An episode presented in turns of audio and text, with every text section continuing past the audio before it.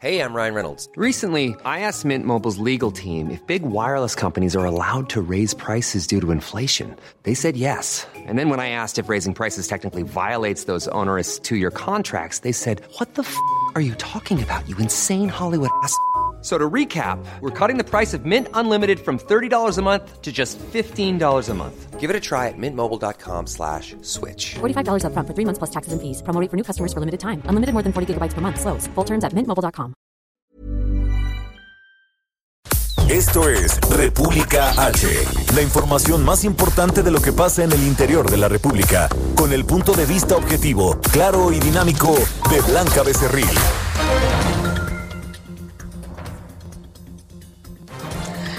Hola, hola, muy buenas noches. Son las nueve de la noche en punto de este viernes, ya 23 de 23 de octubre. Iba a decir de noviembre, ojalá ya fuera noviembre para que ya se acabara este año. Y faltara menos para Navidad, pero no, es 23 de octubre, viernes a 9 de la noche.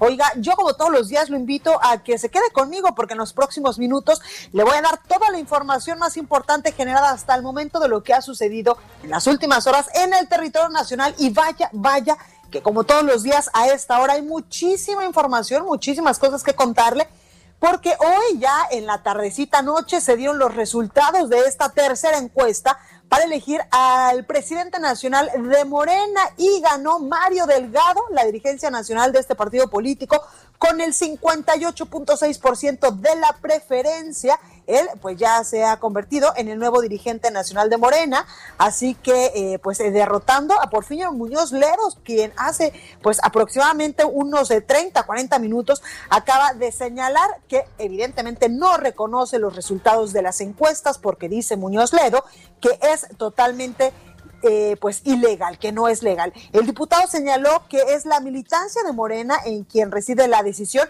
y no en la encuesta del Instituto Nacional Electoral.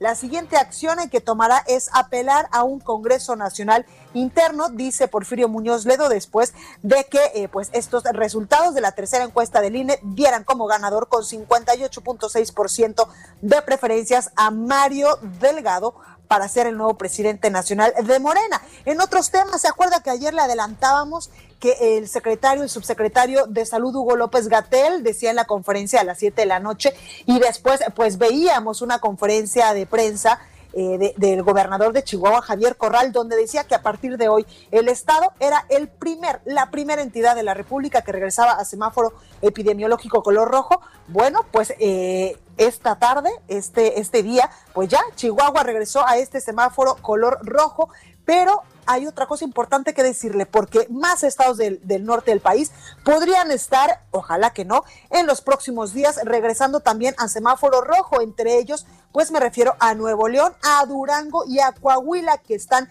en riesgo de alcanzarlos. Por ello, pues la CDN, el INSABE y otras instituciones en materia de salud, pues alistan ya acciones de reconversión hospitalaria para ampliar la capacidad de atender la pandemia en los estados fronterizos, sobre todo en estos que le digo. Chihuahua ya es eh, en semáforo rojo desde este, desde este día. Nuevo León, Durango y Coahuila están, pues, eh, ojalá y que no, pero están por alcanzarlo. Así que como usted puede eh, escuchar, hay muchas cosas que contarle en este viernesito, en este viernesito que ya estamos a, unos, a unas horitas de comenzar el fin de semana. Muchos de ustedes pues ya lo comenzaron desde la tarde cuando salieron de sus trabajos o se fueron de fin de semana. Así que yo le invito a que se quede conmigo porque en los próximos minutos le digo, le voy a ampliar toda esta información que ya le he venido contando eh, pues hace, un, hace unos momentitos para que usted inicie por supuesto este fin de semana bien informado. Así que, ¿qué le parece? Si vamos a un resumen de noticias y comenzamos ahora sí con toda la información.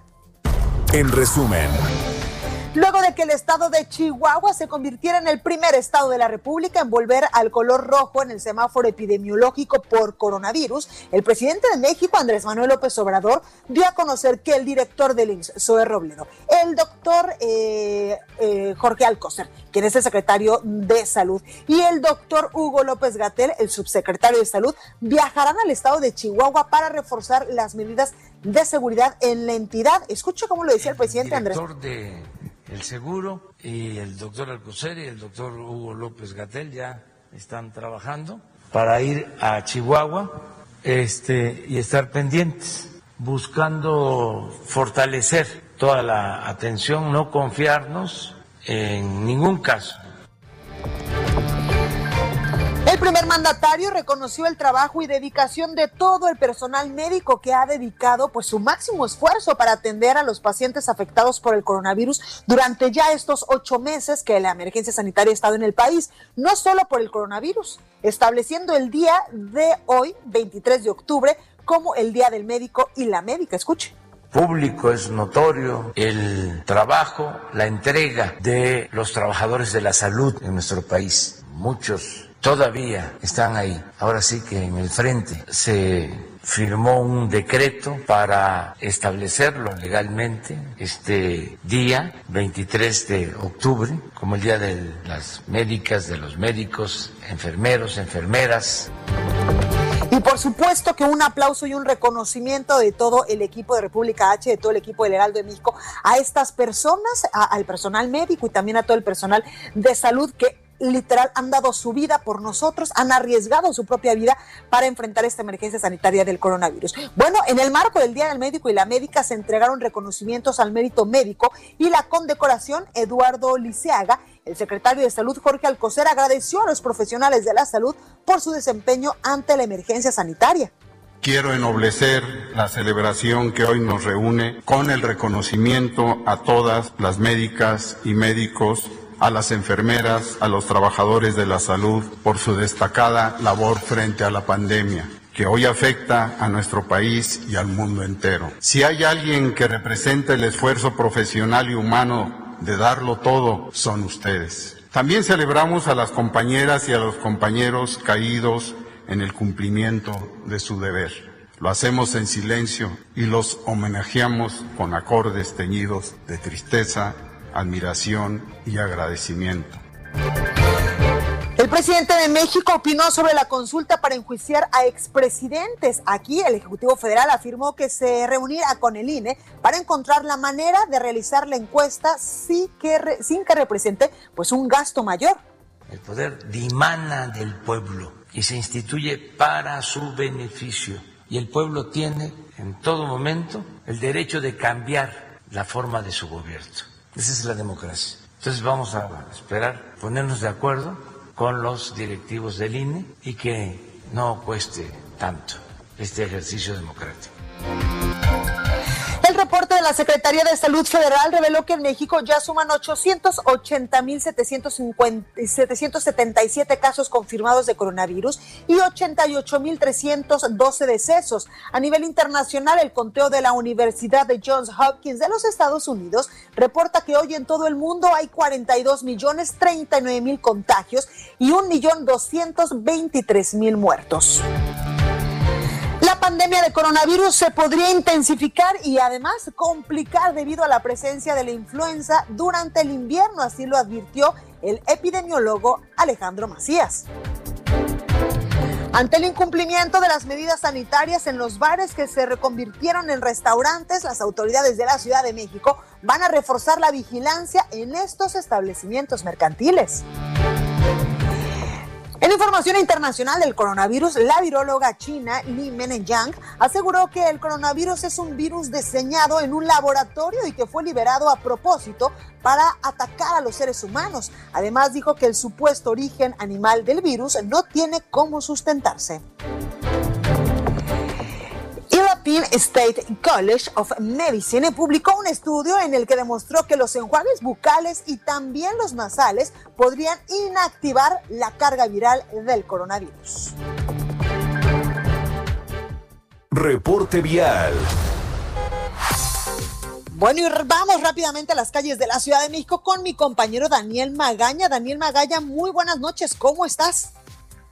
¿Qué tal, Muy buenas noches. Bueno, pues tenemos información vehicular de la zona de la avenida Fray Fernando. Fíjate que a lo largo de este día se han presentado problemas vehiculares, ya que grupo de jóvenes activistas eh, feministas tomaron estas instalaciones que se ubican en Fray Fernando, la calle 5 de febrero, ellas piden pues algunas medidas por parte de las autoridades para pues enfrentar la situación de la violencia de género. Todavía se encuentran elementos de la Secretaría de Seguridad Ciudadana en esta zona, así que hay que manejar con precaución las personas que abandonan el primer cuadro de la capital a través de la avenida Fray Servando, así que a partir de aquí ya el avance mejora para ingresar hacia la zona de Tlaxcala, las personas que se trasladan más adelante también hacia el anillo de circunvalación. El reporte, muy buena noche. Gracias, mi Dani, cuídate mucho. Continuamos atentos. Gracias. Y vamos a conectar con Gerardo Galicia. Gerardo, muy buenas noches. ¿En qué punto de la Ciudad de México te encuentras? Ah, excelente noche. Justo en el paseo de la reforma hay que manejar con mucha precaución para nuestros amigos que tienen planeado utilizar esta importante arteria entre Avenida de los Insurgentes y la Glorieta de la Diana Cazadora. El motivo, tenemos a cientos y cientos de personas eh, tratando de fotografiar, tomarse una selfie con los mexicanos, esta exposición con eh, cráneos monumentales alusivos al Día de Muertos, están generando verdaderas aglomeraciones justo entre la Glorieta de la Palma y la Glorieta de la Diana Cazadora. Son muchísimas las personas que están caminando entre esta especie de tianguis o ruedas que se ha implementado porque tenemos también la presencia de muchos comerciantes. Así que si nuestros amigos van a utilizar el Paseo de la Reforma, háganlo con mucha precaución, sobre todo entre la Glorieta de la Palma y la columna del Ángel de la Independencia. Y debido a esta situación, las autoridades han decidido retirar estos eh, mexicanos, esta exposición sobre reforma, y de hecho ya comenzaron a llegar las plataformas. En breve serán retirados de este punto. Por lo pronto, el reporte. Gracias, Gerardo. Hasta luego. Bueno, y vamos con Augusto Atempa. Augusto, también traes tú el retiro, pero de un campamento en Bucareli. ¿Cómo estás?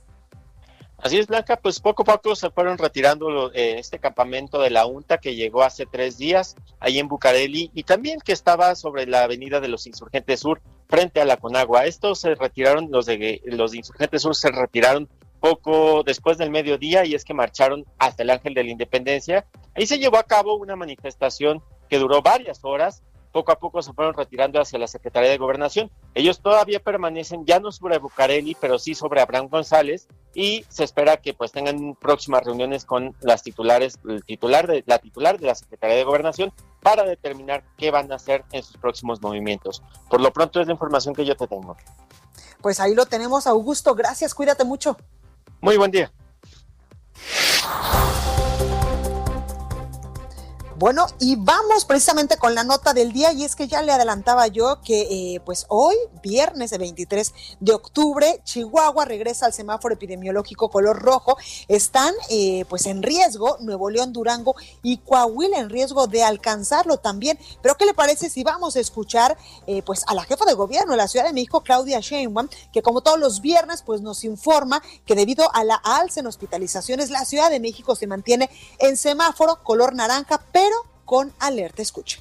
Hoy quiero hacer una reflexión con ustedes. Les muestro lo que está sucediendo en otros países, particularmente en Europa. El incremento en las hospitalizaciones en Francia, en Italia y en el Reino Unido. En el último mes comenzó un incremento en las hospitalizaciones. Esto produjo que en estos países y en algunos otros países europeos tuvieran que cerrar nuevamente actividades económicas, con las consecuencias que ya conocemos. Ahora quiero mostrarles Ciudad de México. Este es el mes de mayo que tuvimos el mayor número de personas hospitalizadas en la Ciudad de México. Las camas ocupadas, como podemos ver, desde mayo hasta la fecha, han ido disminuyendo. Esta disminución fue aún cuando hemos abierto actividades económicas. A principios de julio empezamos con el semáforo naranja, pero el semáforo naranja de entonces es distinto al de ahora. Semana con semana hemos ido ampliando el número de actividades que están abiertas. En los últimos días tuvimos un ligero incremento, aunque en realidad hace como tres días nuevamente comenzó una estabilización. ¿Cómo es posible que disminuyan las hospitalizaciones y al mismo tiempo podamos abrir actividades económicas? Se debe a dos factores. El primero es el trabajo que hemos hecho desde el gobierno del número de pruebas, del tocar casa por casa, esta actividad territorial para que las personas que tienen síntomas puedan irse a hacer una prueba y de ser positivos aislarse y poder tener una hospitalización temprana. Pero también, y el segundo elemento, se debe a la actividad que hemos hecho todos en la ciudad. Las actividades preventivas, el uso de cubrebocas, la sana distancia, el lavado de manos. Lo que puede ocurrir. En este caso, si siguen subiendo las hospitalizaciones como llegaron a subir en los últimos días, con excepción de los últimos tres días, tendríamos un incremento permanente. Y alrededor de mediados de noviembre tendríamos que tomar acciones de cierre de actividades económicas, de tal manera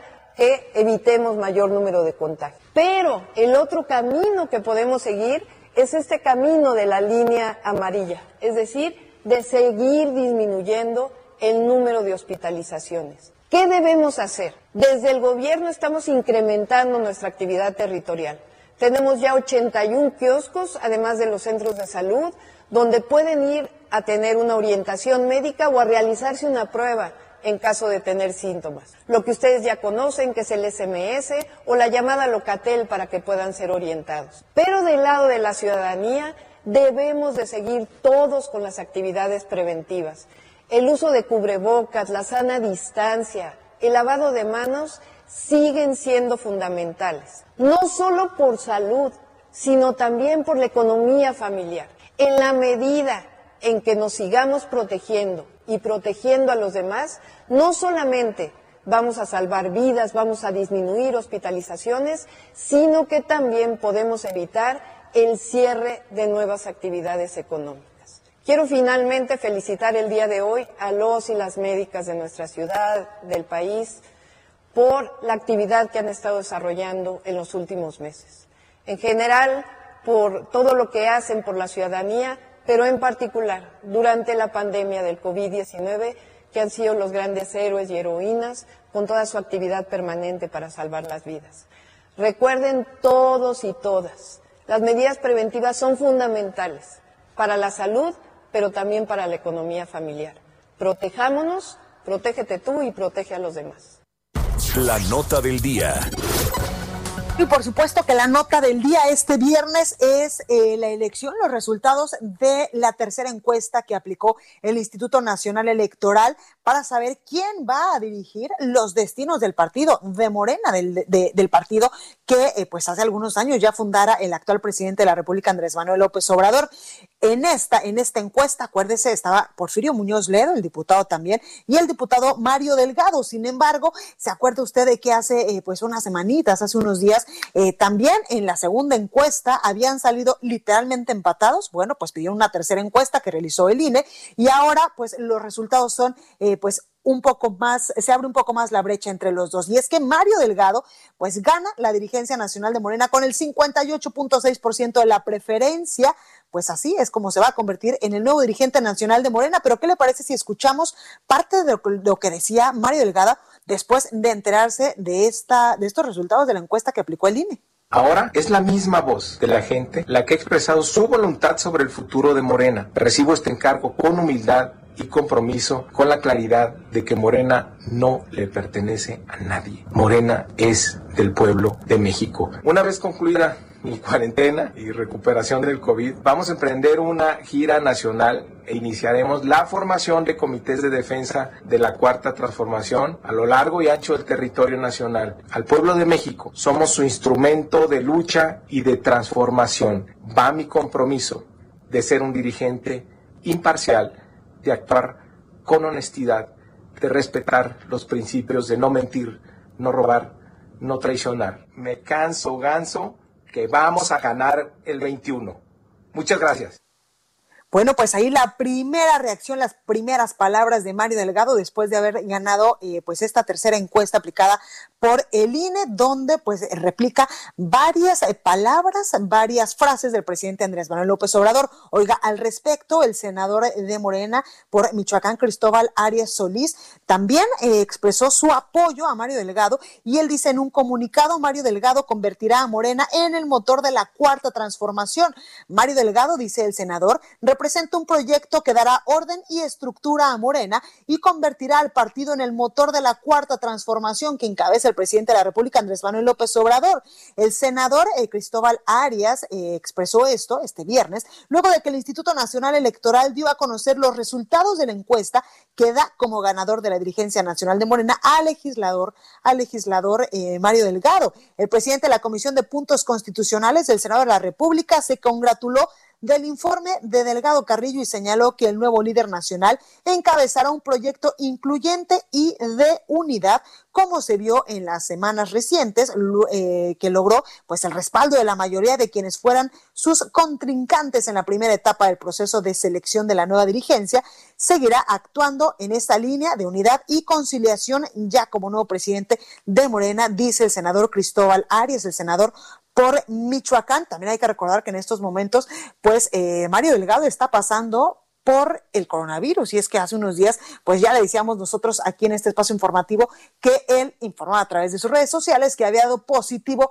a COVID-19. Por eso es que en estos momentos, pues está eh, en su casa, evidentemente trabajando arduamente, pero está bajo, eh, pues este, este confinamiento para evitar la propagación y el contagio del coronavirus. Oiga, pero respecto a esta encuesta, el otro, el otro contrincante, ya le decía yo que es Porfirio Muñoz Ledo, quien esta noche, luego de conocerse los resultados de, de, esta encuesta en el INE, el presidente nacional, eh, bueno, más bien Porfirio Muñoz Ledo, dijo que no reconoce los resultados de las encuestas de eh, que la Comisión de Prerrogativas y Partidos Políticos del Instituto Nacional Electoral, pues da esta noche estos resultados. En entrevista con varios medios de comunicación, informó que la siguiente acción que tomará es apelar a un Congreso Nacional interno como partido.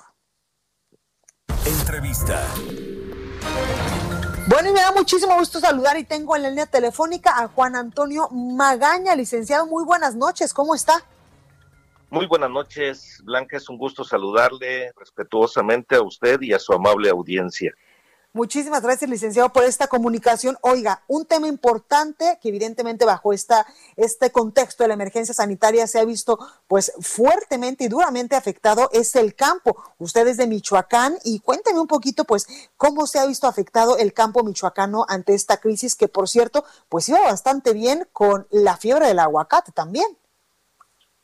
Mire, Blanca, yo debo de reconocer la importancia de los agricultores en Michoacán porque no obstante, estas limitaciones que se han suscitado con motivo de la contingencia sanitaria del COVID-19, ellos no han parado en sus actividades para producir los alimentos que tanto necesitamos. Y debo de aclarar, pues, que Michoacán, en este sentido de la producción agropecuaria, ha sido líder nacional gracias a las exportaciones de sus productos de hortalizas, de frutas y la acuícola. Totalmente. Oiga, licenciado, la inseguridad les ha pegado, ¿verdad? También al sector agroalimentario. Efectivamente, eh, este es un, un, tema que tiene que atenderse desde su origen a efecto de garantizar que esto que pareciera un círculo vicioso cuando a partir de las de la falta de fuentes de trabajo muchas veces hay quienes respaldan su actividad en la delincuencia por falta de trabajo pero luego también pues con la inseguridad no hay fuentes de trabajo. Por tanto, yo he venido proponiendo en los temas de seguridad que hay que garantizar el tema eh, de seguridad a efecto de que también se pueda garantizar la inversión. Mire usted, en los temas estos agropecuarios hemos planteado el tema de pues que hay que construir incluso caminos seguros para que todos los agricultores puedan sacar de mejor forma toda su producción a, donde se tiene que vender o se tiene que trasladar para su exportación. Es un tema que incide, como usted bien lo dice, en los temas de seguridad.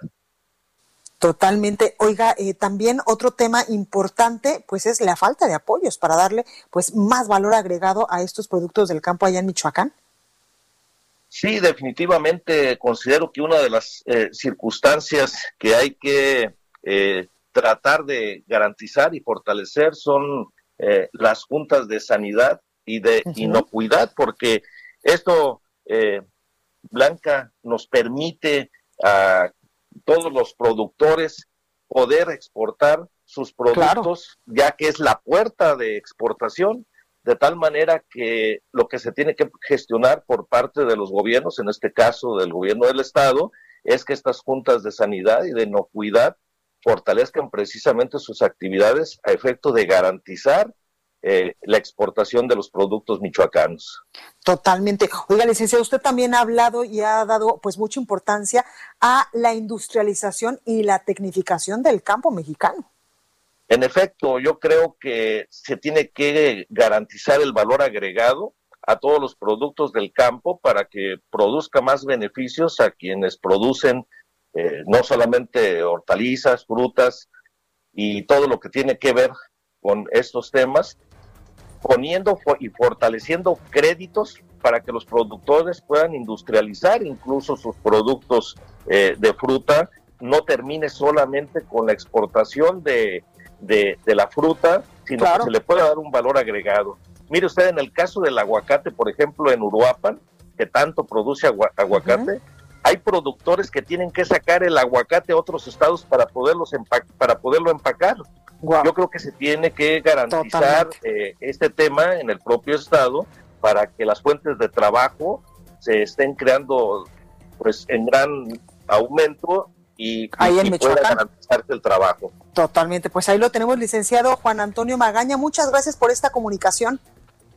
Muchas gracias a usted, Blanca, y sobre todo... Continúa escuchando a Blanca Becerril con la información más importante de la República en República H. Regresamos. Estamos de regreso con la información más importante de la República en República H con Blanca Becerril, transmitiendo en Heraldo Radio. En resumen. Esta mañana se registró un incendio al interior de una fábrica de veladoras en la zona industrial de Cuautitlán Izcalli, en el Estado de México. Aproximadamente 60 bomberos de municipios aledaños como Ecatepec, Zumpango, Melchor Ocampo, Tultitlán, Atizapán y Naucalpan participaron para sofocar el fuego causado por la explosión de un tanque estacionario. Paramédicos de la Cruz Roja acudieron para brindar apoyo, sin embargo, pues no hubo lesionados. El Instituto Mexicano de Seguro Social informó que inició una investigación para esclarecer las acciones del personal del Hospital La Margarita en Puebla, donde se dio por muerto a un bebé. El recién nacido permaneció seis horas en un refrigerador mortuorio tras ser declarado muerto la madrugada del miércoles. Posteriormente, los empleados de la clínica notaron que el infante estaba vivo por extorsionar a operadores de transporte público en la alcaldía Xochimilco de la Ciudad de México. 14 individuos fueron detenidos por elementos de la Secretaría de Seguridad Ciudadana como parte de las acciones emprendidas para el combate a los delitos de alto impacto. Las autoridades informaron que se llevó a cabo la aprehensión de estos individuos en posesión de drogas y también armas de fuego, los cuales viajaban en convoy a bordo de camionetas de lujo. Reporte vial. Bueno, y regresamos a las calles de la Ciudad de México con mi compañero Gerardo Galicia. Gerardo, ¿a dónde te moviste? Cuéntanos.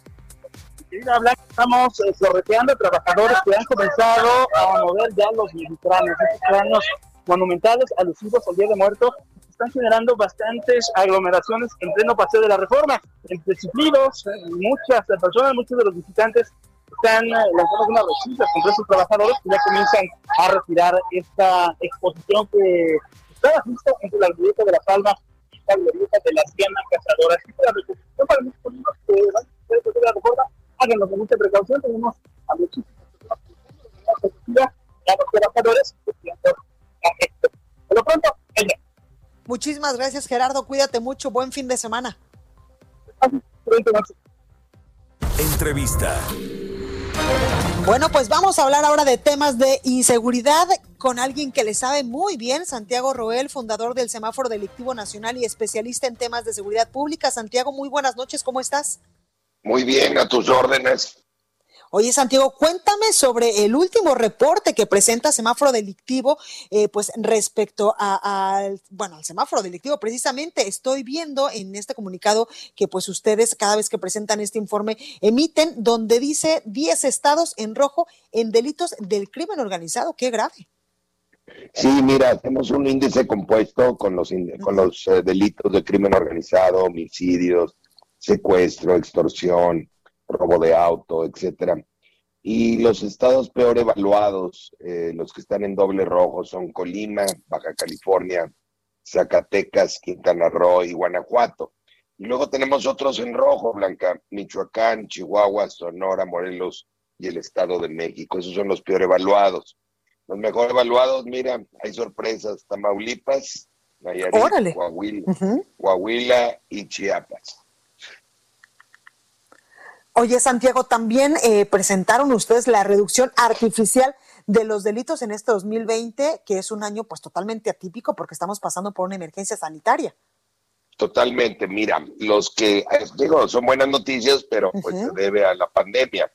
El secuestro, el robo a casa, robo a vehículo, robo a negocio, bajan, también bajan las lesiones, la extorsión, la violación, el homicidio y el feminicidio aunque debo aclararte que el eh, homicidio, si lo vemos por el lado de las víctimas, eh, tiene un ligero incremento en el año, un 1%, y probablemente vaya a cerrar como el peor año de la historia si vemos eh, el homicidio, no por carpetas, sino por el lado de las víctimas. Van a, vamos a cerrar como con 35 mil en el año, que es una cifra muy alta.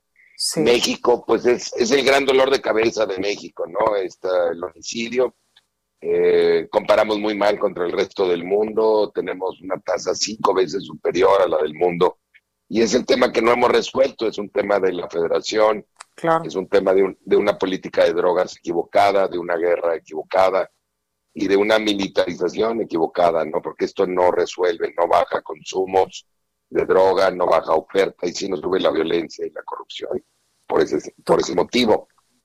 Y fíjate, nos suben dos delitos, narcomenudeo y violencia familiar en lo que va de él.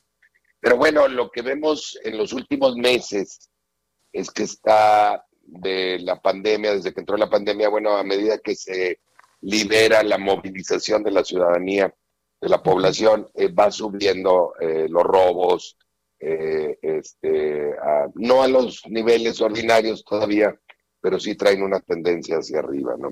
Ese es el reporte del año que es muy atípico, como bien lo dijiste, y en donde yo señalaría varias cosas. Hay estados que están haciendo lo correcto en la prevención. Me preocupan dos temas, Blanca. Me preocupa la violencia familiar porque estamos confinados todavía y ahí es donde se da la violencia familiar en el hogar. Me preocupa la violación a menores de edad que se da en las casas justamente por familiares o conocidos. Y me preocupa el homicidio, que es el tema que no ha resuelto la federación. Eh, prometieron regular drogas como una estrategia de paz, de quitarle el negocio y el dinero a las mafias y la regulación. Nosotros lo, lo aplaudimos, pero en su momento, pero pues no han hecho nada al respecto, ¿no? Y ya ni siquiera comentan el tema. Oye, justo de eso te quería preguntar, Santiago, pues vemos que ya a finales de mes se nos va el secretario de Seguridad, Alfonso Durazo, porque pues estaría contendiendo por una, por una gubernatura. ¿Tú cómo viste eh, pues estos, estos meses, estos años eh, al frente este, este, esta persona de esta Secretaría de Seguridad que como estoy viendo en los datos que tú pues eh, repentinamente presentas, no hay cosas que, que celebrar? Pues no, mira, la Guardia Nacional no tuvo un impacto importante en la seguridad de México. Siempre te agradecerán los municipios y los estados que les mandes refuerzos, antes era la Policía Federal, no me gusta la militarización del país, como no le gusta a muchas organizaciones eh, mexicanas y extranjeras esta, esta onda de la militarización. Eh, tiene muchos riesgos y además no resuelve nada. Eh, los homicidios, que era su gran tema, no los pudo bajar. Y Sonora es un buen ejemplo de lo que sucede. Fíjate que en Sonora han tenido un incremento importantísimo de homicidios en el año. Eh, hacen bien la chamba en otros aspectos, pero el tema de homicidios, que es de la federación, insisto, tiene, tiene eh, un incremento creo que del 37% en el año. Sonora viene desde el año pasado. Y es lo mismo, es el pleito entre mafias de, narcotráfico que se pelean en el territorio en Sonora. Entonces, pues a ver qué dicen los sonorenses de, la candidatura de Alfonso Durazo. ¿no? Pues ahí lo tenemos sin duda. Eh, la persona que se quede en el cargo tiene grandes tareas y grandes retos, Santiago. Pues el principal reto es sacar al presidente de lo electoral, Cuando tenemos un, un gobernante, un gobernador, un alcalde o en este caso un presidente que solo piensa en términos electorales, siempre nos va mal en seguridad, Blanca, porque en lugar de atender lo correcto, pues atienden el tema con fines electorales, le han quitado recursos a los municipios de los estados en el combate y la prevención de la, de la inseguridad. Esto no me gusta. Y ahora le han hecho la guerra incluso a algunas organizaciones civiles, ¿no? Este, con terrorismo fiscal y con una serie de restricciones para la operación de estas ONGs que hacen una buena labor preventiva o de atención de víctimas. Pues ahí lo tenemos, Santiago Roel, fundador del Semáforo Delictivo Nacional y como usted lo acaba de escuchar, especialista en temas de seguridad pública. Muchísimas gracias por esta comunicación, Santiago. Gracias a ti, Blanca. Te dejo la página por si el auditorio quiere meterse a ver más detalle. Semáforo.mx. Pues ahí lo tenemos todos, todos eh, pues estos datos que nos acabas de dar y que continuamente nos das aquí en República H. Gracias, Santiago. Cuídate mucho. Buenas noches, un abrazo. Buenas noches. Bueno, y vamos hasta Nayarit con mi compañera Karina Cancino porque el gobernador presentó su tercer informe de gobierno. Cari, ¿cómo le fue? Así es, Blanca, buenas noches.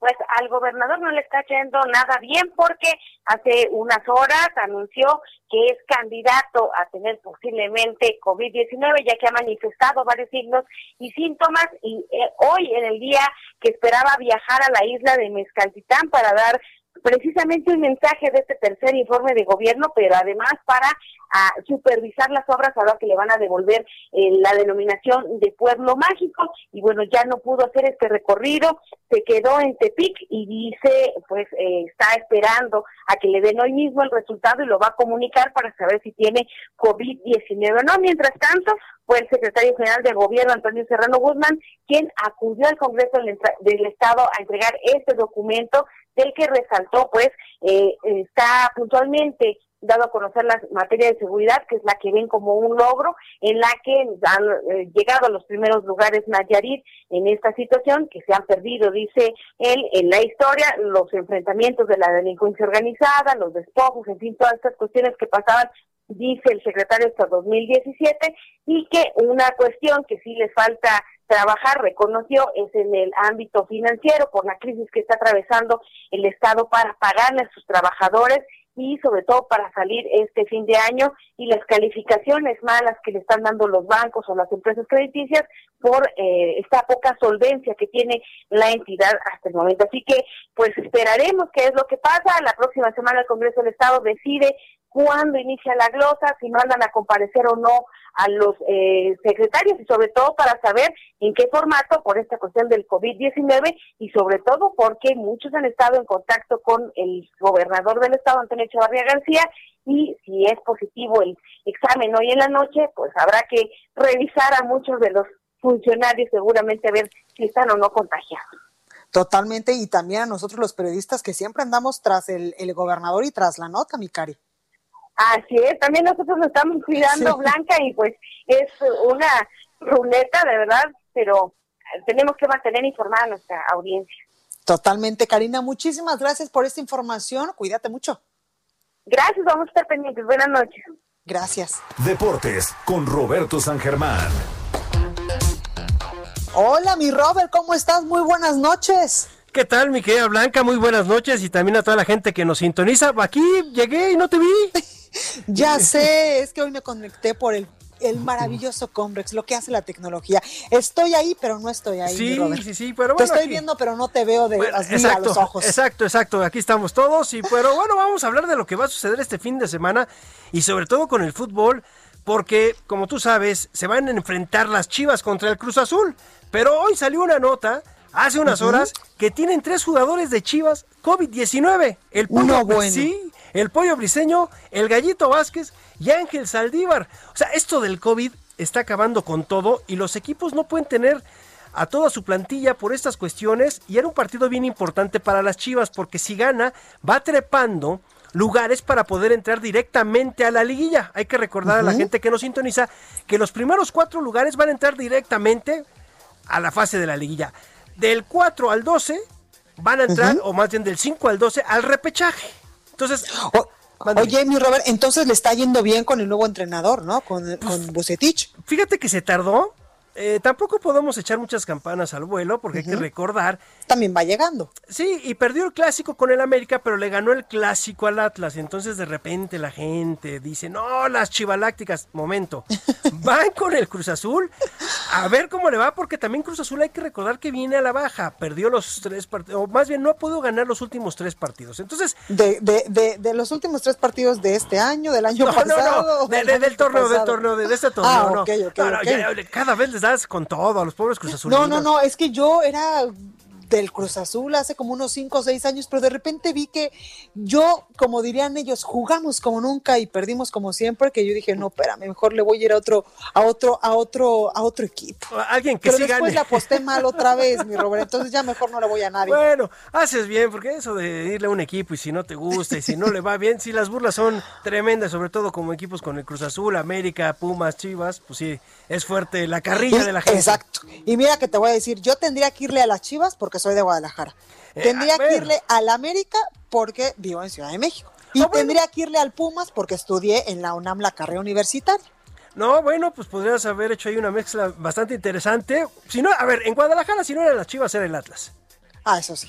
No, el Atlas o las Chivas. En México, este, pues a ver, Pues los sí, Pumas. o- bueno, Ah, los claro. Pumas. los- yo- mira, todos los que yo conozco que estudiaron en la UNAM dicen irle a los Pumas. Ajá. Dicen, no sé. Pero hay unos que no, pero la gran mayoría te dicen, sí, yo soy Puma. Tengo cuates que le iban al Atlante, que le iban a otros equipos, pero se fueron a estudiar a la UNAM. No, ya soy Puma. Ay, por favor. No, bueno. Bueno, Con ya. eso se nace, diría mi abuelo. Pues sí, la verdad es que sí, pero bueno, son, son de estas situaciones que pasan. Oye, si quieres le damos un giro importante porque está la Serie Mundial, está ahorita la Sí, parte baja de la séptima entrada. Y ha habido una tendencia bien interesante en esta Serie Mundial porque el equipo que ha anotado primero ha ganado el partido. Los Dodgers anotaron primero en este juego en la primera entrada un home run de Turner, solito, y ahorita van los Dodgers ganando 6 a 1. Puede Muy ser bien. que ahorita le faltan 6 outs nada más a los Dodgers para ponerse 2 a 1 en esta serie, a ganar 4 de 7.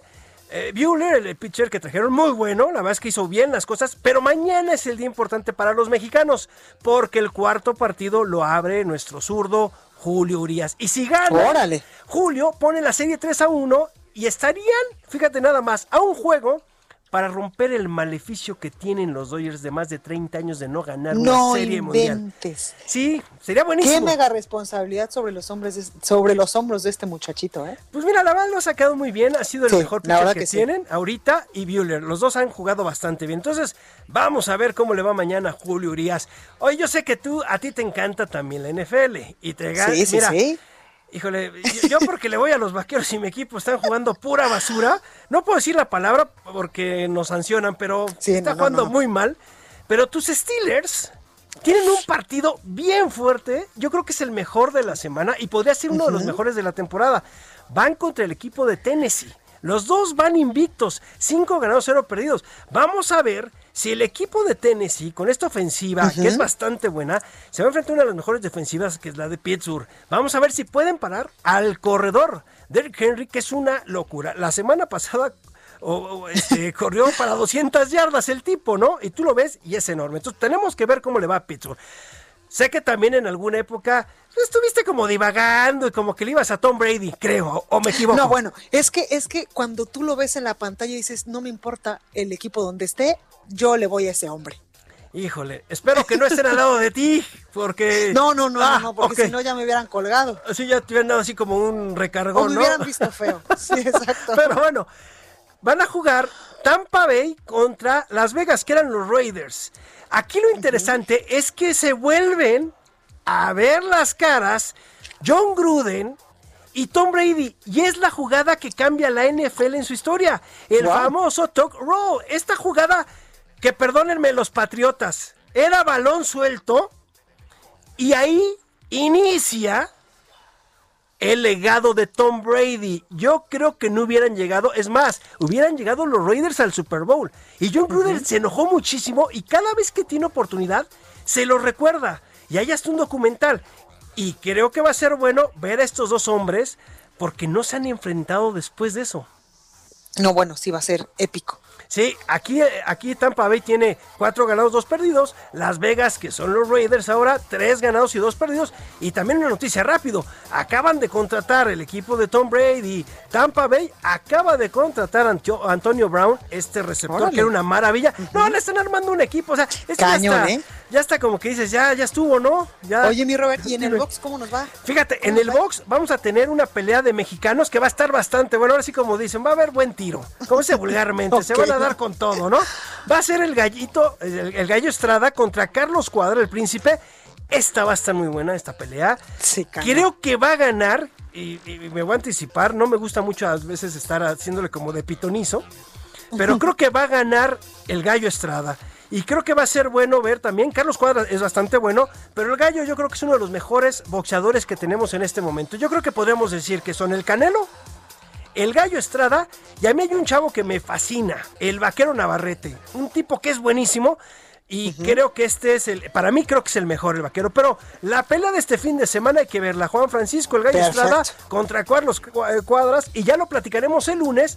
de cómo estuvo esta pelea y cómo Pues le ahí fue. lo tenemos. Sí, sí, sí. Eso es lo mi que Robert, tenemos. muchísimas gracias. No, gracias a ti, Nos que pases. el lunes. Claro que sí, que pases muy buen fin de semana y a toda la gente Igualmente. que nos sintoniza. Chao. Gracias, Robert. Bye. Es tiempo del séptimo arte. Películas, cortometrajes, series, documentales y excelente música. Con Gonzalo Lira. Hola, mi Gonzalo Lira. ¿Cómo estás, amigo? Muy bien, Blanca. ¿Y tú? Oye, te espantó mi intro. Es que me encanta tu intro porque es así como súper atractivo, así, no sé, y luego la voz es como súper pegadora que digo, ah, canijo. ¿Cómo estás, mi Gonzalito? Cuéntanos qué nos traes esta noche.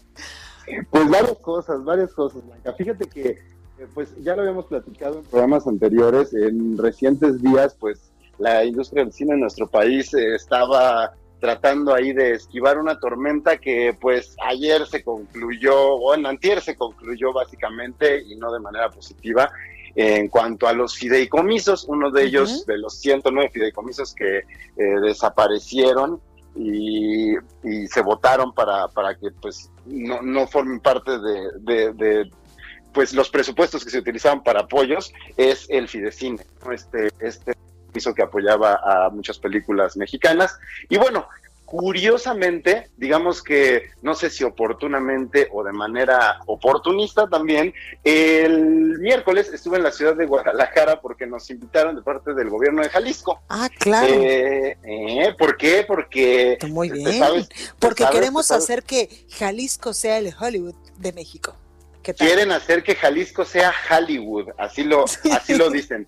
En serio, de verdad, así lo estaban, así lo estaban diciendo. Y pues bueno, eh, se, se presentó una iniciativa de ley, ni siquiera es todavía una ley, es una iniciativa de ley, ahí con, con bombo y platillo, el, el gobernador de Jalisco, que sabemos que es personaje eh, pues controversial, la verdad, es un personaje bastante controversial, eh, presentó esta iniciativa que pues básicamente fue más bien un acto de proselitismo político eh, y, de, y de golpeteo, pero pues bueno, varias personas, obviamente ante la necesidad que genera esta pérdida de los fideicomisos, pues se dio, eh, se hizo presente allá, eh, obviamente, pues poniéndose en postura política, ¿no? También metiendo presión al gobierno federal, y uno de ellos fue Joaquín Cosío, este actor que pues es muy conocido por su personaje del cochiloco, entre muchos tantos Ah, más, ha trabajado en Hollywood, eh, pronto va a trabajar en una película de, de superhéroes en el Escuadrón Suicida, y, y Joaquín Cosío estaba allá en Guadalajara, y pues precisamente no yo le pregunté,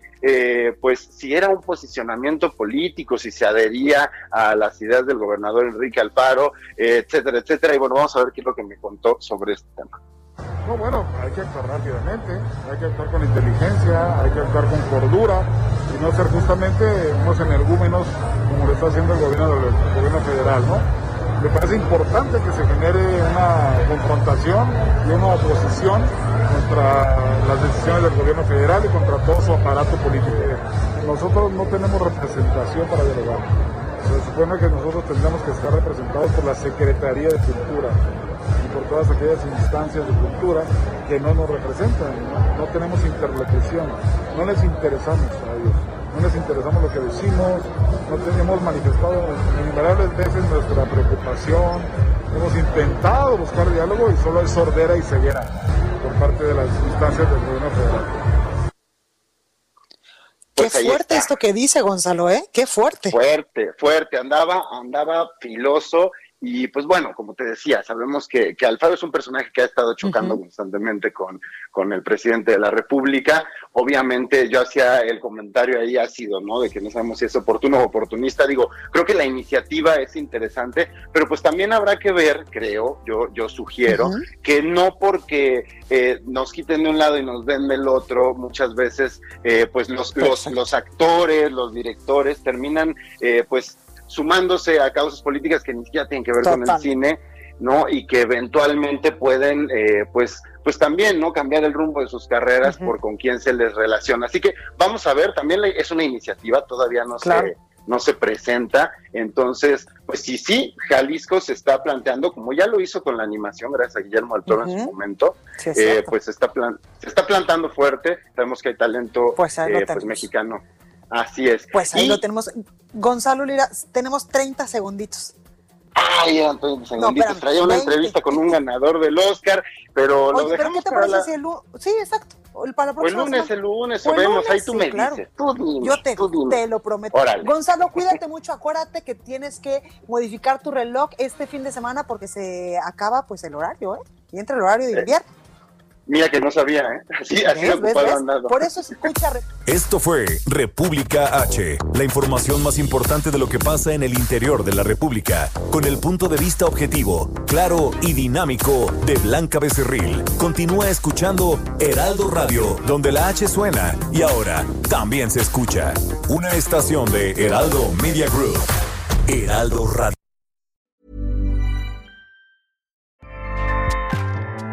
ACAST powers the world's best podcasts. Here's a show that we recommend. The Real Housewives is a guilty pleasure for most, but if you're looking to not feel guilty about that pleasure, tune in to Everything Iconic with me, Danny Pellegrino, where I break down all the messy moments and behind the scenes antics of Bravo's popular franchise. And on Everything Iconic, I also interview celebrity guests like Kelly Ripa, Kiki Palmer, Drew Barrymore, Cameron Diaz, and more about their guilty pleasures, their past work, and so much more. So if you're pop culture obsessed and find yourself watching way too much reality TV like me, tune in to Everything Iconic with Danny Pellegrino wherever you listen to podcasts. ACAST helps creators launch, grow, and monetize their podcasts everywhere. ACAST.com.